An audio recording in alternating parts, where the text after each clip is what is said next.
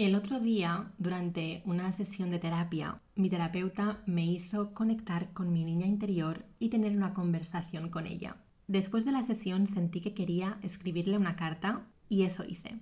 Empecé a escribir cosas que quería decirle y esta carta inspiró este episodio en el que os comparto siete cosas que le diría a mi yo más joven y que ojalá me las hubiesen dicho a mí en algún momento para haberlas interiorizado de mucho más joven. Pero como no fue así, no me voy a recrear en esto. Esta no es la cuestión.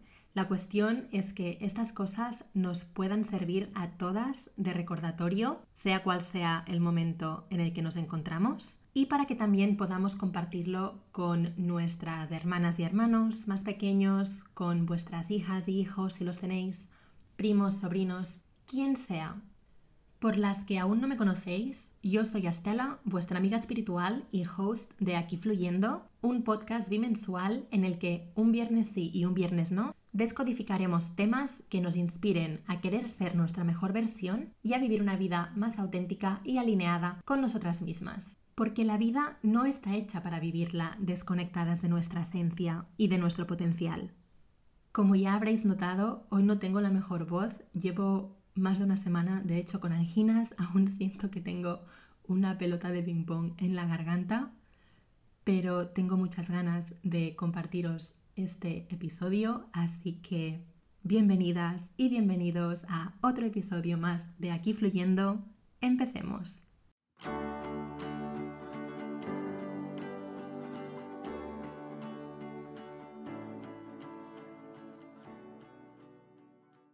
Tengo que deciros que me quedé con siete cosas que le diría a mi yo más joven, pero mi lista inicial era bastante, mucho más larga. Pero como tenía que cortar en algún punto, pensé en el 7, porque es el episodio número 7 del podcast. Así que bueno, es posible que en algún momento se venga parte 2 de cosas que le diría a mi yo más joven, pero por ahora aquí van 7. Número 1. Te conviertes en la gente de la que te rodeas. Deja de rodearte de personas en las que no quieres convertirte. La calidad de las personas con las que te rodeas puede tener un impacto muy profundo en tu vida. Y es que, atención aquí, eres la media de las cinco personas con las que más tiempo pasas. Es fuerte cuando lo piensas así. De hecho, a mí me impactó bastante cuando lo leí por primera vez, pero ¿alguna vez te has parado a pensar esto? ¿Quiénes son tus cinco personas? Y es que esas personas tienen una influencia muy importante en tu vida. Tus interacciones regulares con amigos, con compañeros del trabajo, con familiares, pueden afectar tu forma de pensar, tus actitudes e incluso tus decisiones. Y es muy fácil terminar adoptando comportamientos, hábitos, incluso valores de esas personas más cercanas. ¿Por qué? Pues porque es fácil moldearnos y mimetizarnos. Así que rodéate de personas que te inspiren que te quieran ver crecer, que te quieran ver florecer. Hay una cita que dice, We rise by lifting others. Nos elevamos levantando a los demás, que habla del poder de ayudar a los otros y del impacto positivo que esto tiene en nosotras mismas. Me encanta darme cuenta y se me dibuja una sonrisa en los labios cuando pienso que mi yo de ahora tiene este lema de vida muy grabado a fuego en la piel y que mis acciones van de la mano con esto. Cuando te rodeas de personas con valores similares o aspiraciones en común, es más probable que te veas influenciada por estos valores. Cuando compartes objetivos y principios con tus seres queridos, esto fortalece y afirma tus propias creencias y tus metas. Si te rodeas de personas que tienen una perspectiva positiva y constructiva, es más probable que adoptes una mentalidad similar. De la misma forma que si te rodeas de personas con actitudes negativas o tóxicas, te verás afectada por esas mentalidades. Quiero que recuerdes y que no olvides nunca de la importancia de ser auténtica y de buscar relaciones que sumen a tu crecimiento personal. Si te das cuenta de que ciertas personas te están llevando en una dirección que no es coherente con quien tú quieres ser, que no va de la mano con la persona que quieres ser, deja que te diga que te vas a beneficiar de alejarte de ellas, por tu bienestar y por tu desarrollo. Entonces, te vuelvo a preguntar aquí, ¿Quiénes son tus cinco personas con las que más tiempo pasas? Te animo a que pienses en ellas y las reevalúes si es que crees que necesitas hacer algún cambio, pero te voy a hacer un spoiler aquí y es que lo más probable es que sí que tengas que reevaluar. Número 2. Es mejor ser mala en algo que no hacer nada en absoluto. Aunque no seas experta o muy hábil en la cosa que quieres hacer, en esa tarea o en ese deporte que quieres probar, ¿qué más da? Literalmente, ¿qué más da? No estás aquí para evaluar cuánto de buena eres la primera vez que pruebas algo. Estás aquí para tomar la acción y para lanzarte a ello. Acción frente a inacción. Siempre. Empieza, salta, aunque no te salga perfecto. Y es que que es perfecto de todos modos, ¿no? Pero vas a aprender a través de la experiencia porque aunque no seas experta, te va a dar la oportunidad de aprender e ir mejorando con la práctica. Y es que el proceso de intentar y cometer errores, el prueba y error, te va a ser muy valioso para tu crecimiento personal. Ser mala en algo te ayuda a lidiar mucho mejor con el miedo al fracaso lo cual parece ser algo que muchas personas se enfrentan constantemente en su vida diaria, pero el fracaso solo aparece cuando no se intenta, cuando se tira la toalla antes por miedo a no ser suficientemente buenas. Pero el fracaso no es el fin del mundo, sino una oportunidad de aprender y mejorar. No tengas miedo de intentar cosas nuevas y de arriesgarte, porque cada fracaso es una lección que te acerca más al éxito. Es la práctica constante y el compromiso los que te van a llevar a un progreso gradual y a la vez explorando esa actividad, la que sea, te puede llevar a descubrir nuevas habilidades, pasiones, intereses que quizás no habrías descubierto quedándote inactiva, quedándote en la pasividad. Me ha venido a la cabeza el momento cuando vi un vídeo de una chica haciendo sirsasana, es la postura del yoga del parado de cabeza, el headstand en inglés. Para las que no sabéis de la postura de la que hablo, se trata de levantar tu cuerpo encima de tu cabeza, en línea recta. Cuando vi ese vídeo pensé, wow, yo quiero llegar a hacer esto. Pero al momento me entró ese miedo al fracaso de, ¿y si no puedo? Mejor no lo intento porque no quiero fracasar en el intento. Y me acuerdo que ese fue mi diálogo mental tal cual y buf, ahora lo pienso y me digo, pero madre mía, ¿qué decías, Estela? ahora lo veo un sinsentido, pero en ese momento tenía mucho sentido. No probarlo para no fallar, quedarme sin hacerlo para así quedarme en mi zona de inactividad y pasividad que me iba anulando un poco más cada vez que yo escogía quedarme en ella. Y bueno, ¿qué, ¿qué pasó al final con el parado de cabeza? Pues que cuando decidí ir a la India a hacer el curso de yoga, que ya sabréis si habéis escuchado el primer episodio, decidí finalmente que prefería hacerlo mal y caerme mil veces que no no intentarlo. Así que este fue el principio de mi amor hacia esta postura porque es de mis favoritas y estoy muy contenta de mi trayectoria con ella, de haber decidido hacerlo y caerme estas mil veces porque literal fue así, pero lo conseguí Así que nada, a intentarlo todo. Cualquier cosa que queréis hacer, para poder hacerlo, primero hay que intentarlo. ¿Y qué más da que seamos malas? A nadie le importa, literalmente. Número 3. No te tomes las cosas demasiado en serio porque la mayoría de los resultados son temporales. La vida no está hecha para que te la tomes en serio. No te preocupes excesivamente por las situaciones o los resultados de el que será, el que no será, relájate. Muy importante. Tener una actitud menos seria te va a ayudar siempre, sobre todo, a reducir el estrés, un estrés innecesario y la presión que viene con querer conseguir ciertos resultados, porque todo esto va a contribuir positivamente a que tengas un mayor bienestar tanto emocional como mental.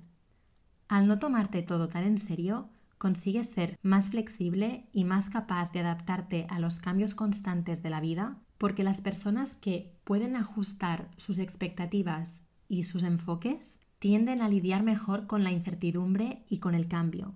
A lo largo del tiempo, las circunstancias cambian y los resultados pueden ser efímeros. No todo tiene un impacto a largo plazo, y cuando adoptas una perspectiva, mm, ¿cómo decirlo?, como más ligera, te puede ayudar a mitigar ese estrés innecesario. Así que enfócate en el proceso y no te obsesiones con los resultados finales.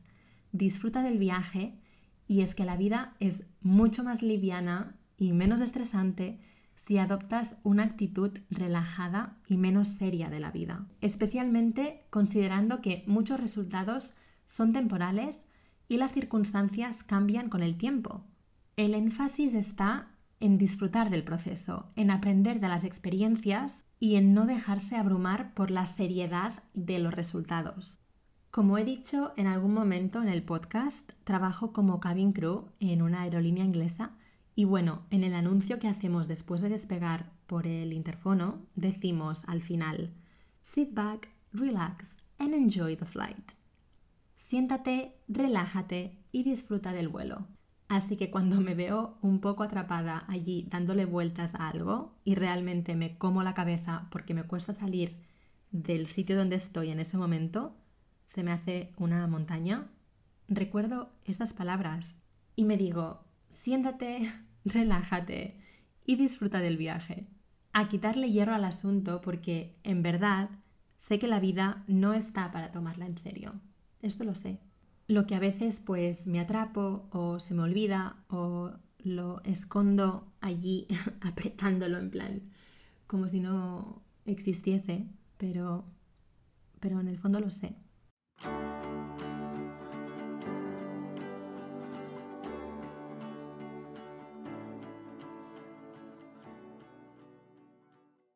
Número 4. Las personas solo pueden ser tan honestas contigo como lo son con ellas mismas. Hay una conexión entre la honestidad personal y la capacidad de ser honesta en las relaciones, porque las personas que son conscientes y honestas consigo mismas tienden a llevar su honestidad a sus interacciones con los demás y son capaces de construir relaciones más sanas y más auténticas.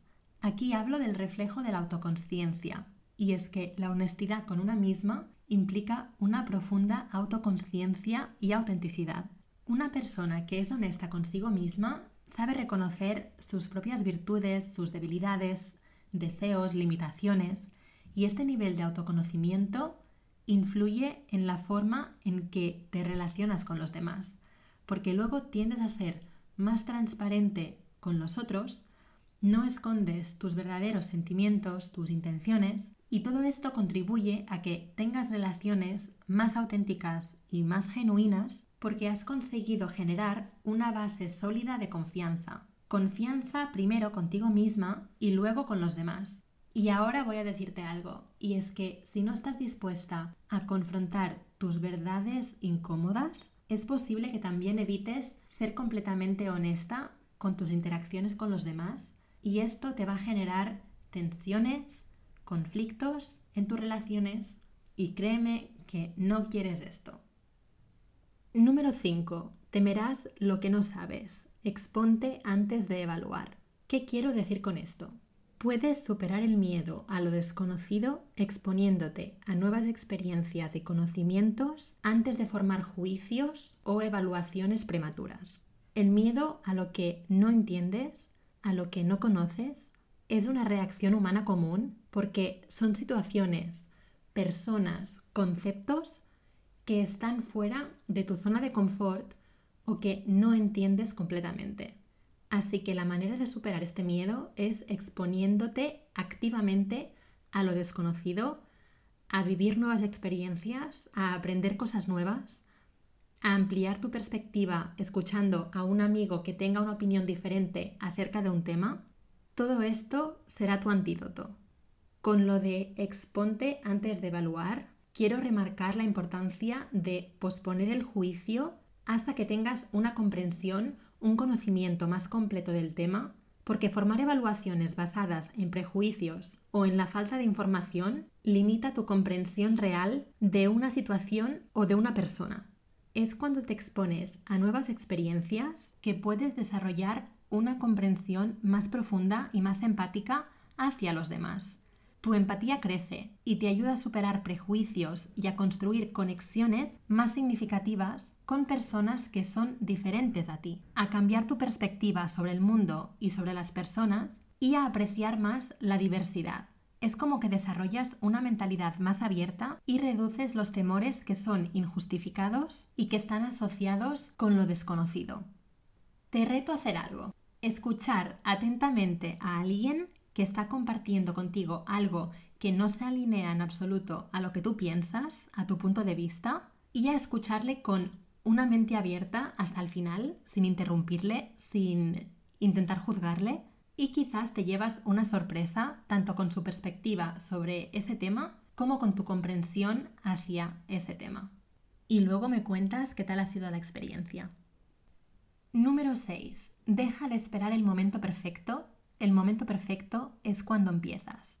Es importante tomar acción inmediata y dejar de postergar las cosas en espera de las condiciones ideales porque esperar el momento perfecto te suele llevar a la procrastinación. Esto es así. Y al dejar de esperar y comenzar en ese momento, superas la tendencia a posponer y es cuando haces progresos reales. Cuando esperas ese momento perfecto que te vas diciendo en tu cabeza que existe, te vinculas directamente a la búsqueda de circunstancias ideales, lo que puede ser una tarea realmente interminable. Así que te digo que el acto de empezar es en sí el momento perfecto. Esta acción inicial desencadenará un proceso de mejora continua, de aprendizaje y te va a llevar a resultados más satisfactorios a largo plazo. Ve esta acción como el catalizador, Tomar acción, aún conociendo las circunstancias imperfectas, te da resiliencia porque aprendes a adaptarte, a avanzar, incluso en situaciones que no son las más óptimas, incluso pueden ser desafiantes, y esto te lleva a tener una capacidad más grande para superar obstáculos y para enfrentarte al cambio.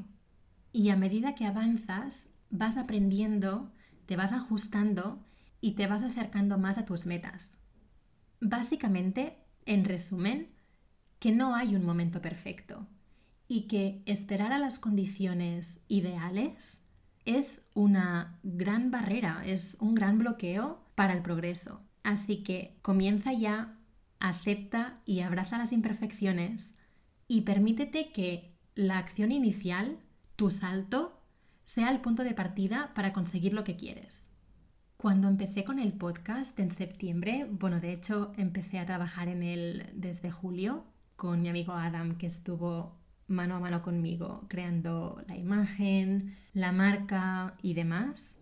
Me veía como, en serio, voy a sacar el primer episodio ya, pero si no estoy suficientemente preparada, no me veo aún capaz por A, B, Z y las mil otras excusas que me inventaba y me iba diciendo, ¿y si mejor me doy un mes más?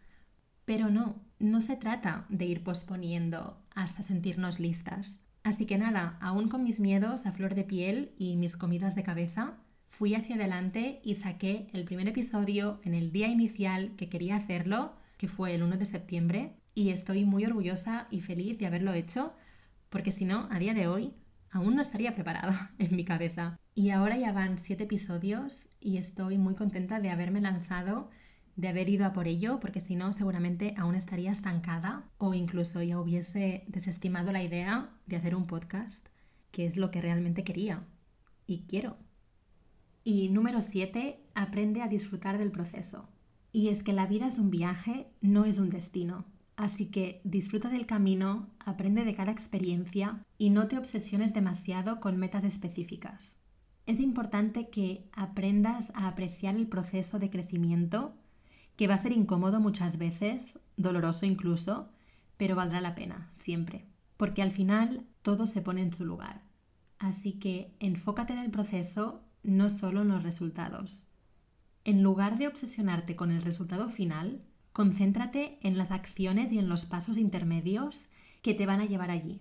Valora cada momento y cada etapa del viaje hacia tus metas. En lugar de esperar alcanzar una meta importante para que te sientas satisfecha, reconoce y celebra los pequeños logros a lo largo del camino, porque esto te ayudará a mantenerte motivada y positiva durante el proceso y tienes que entender que enfrentar desafíos y superar obstáculos es una parte natural del crecimiento personal. En vez de ver los contratiempos como fracasos, míralos como oportunidades de desarrollo, de aprendizaje. Aprender a disfrutar del proceso implica vivir en el momento presente y dejar de preocuparnos constantemente por el futuro o lamentarnos por el pasado. Y eso te lleva a sumergirte en la experiencia actual, en ese momento, y a encontrar alegría en ese momento. Felicidad, ¿no? En lo que estás haciendo justo en ese instante. Es como que conectas cada acción con un propósito más amplio y reconoces cómo cada paso contribuye a tu crecimiento, a conseguir tus metas, y esto es lo que da más significado y valor a lo que haces. Aunque te cueste entender esto ahora, te voy a decir que cultivar la paciencia es algo que vas a agradecer muchísimo, especialmente si eres como yo, yo tengo el sol en Aries y los que seáis Aries compartiréis que no somos conocidos precisamente por nuestra paciencia, ese fuego ahí manifestándose. Pero bueno, tengo que decir que en mi caso esto ha cambiado y bastante. Mi yo joven aún está en shock y sin creérselo mucho, pero en fin, no vamos a profundizar en astrología ahora. Hoy no es el día, quizás en otro momento, pero la paciencia te ayuda a entender que algunas cosas llevan tiempo y que el progreso a menudo es muy gradual. Y adoptando una mentalidad de aprendizaje en la que sabes que las experiencias tanto pueden ser positivas como negativas y que de todas se aprende, es lo que te ayuda siempre a seguir creciendo y a seguir disfrutando de tu proceso, de tu viaje.